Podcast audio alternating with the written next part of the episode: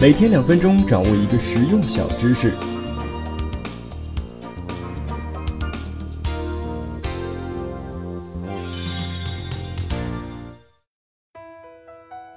哎，相信啊，你一定有这样的经历：遇到商场打折呢，买一送一，挥泪甩卖的时候啊，你总是会买一些计划之外的东西。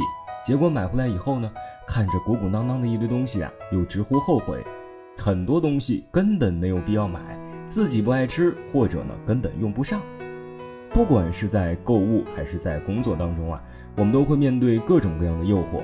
在互联网时代下，我们无时无刻不在接收信息，比如前一刻还在赶方案，下一刻就打开抖音刷起来；前一分钟啊还在听小知识，下一分钟就刷朋友圈去了。当然哈，并不是说刷抖音、微博、朋友圈呢学习不到知识。但是呢，正如购物一样，我们并没有觉得充实，反而一如既往的焦虑和无措。原因很简单，我们每天获得的信息很多，但是并不都是你需要的，甚至有很多啊是需要你屏蔽的，这就是信息过载。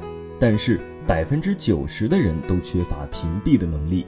其实呢，信息过载这个概念并不新鲜，在战国时期啊，庄子就说过：“吾生也有涯，而知也无涯。”以有涯随无涯，殆矣。意思是说呢，生命是有限的，知识是无限的。用有限的生命去追求无限的知识，那多累呀！我们需要涉及更广博的知识，但更应该在精深上下功夫。有这么一个理论，说的是呀，在我们接收的所有信息中，百分之七十都是无用的垃圾信息。百分之二十是有点价值的快餐式信息，百分之十才是有营养价值的干货。也就是说，只有百分之十的信息才是我们需要保持高度专注来消化吸收，才能学到干货。美国徒手攀岩健将亚历克斯·霍诺德在没有绳索、安全带的状态下，只带了一个粉袋，用来涂抹防滑的工具，一口气爬上高达九百余米的断崖。这个断崖呀，被攀岩爱好者称之为攀岩宇宙中心，它的光秃陡峭可见一斑。更多的攀岩爱好者爬着爬着就崩溃了，特别是上不上下不下的时候，回头往下一看，不免头晕目眩、心跳加速。也有人在行动中丧生。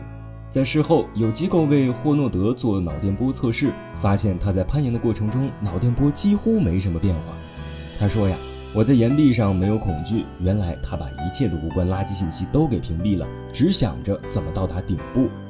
屏蔽掉无关信息，专注百分之十你所需要的干货，真的会有意想不到的结果。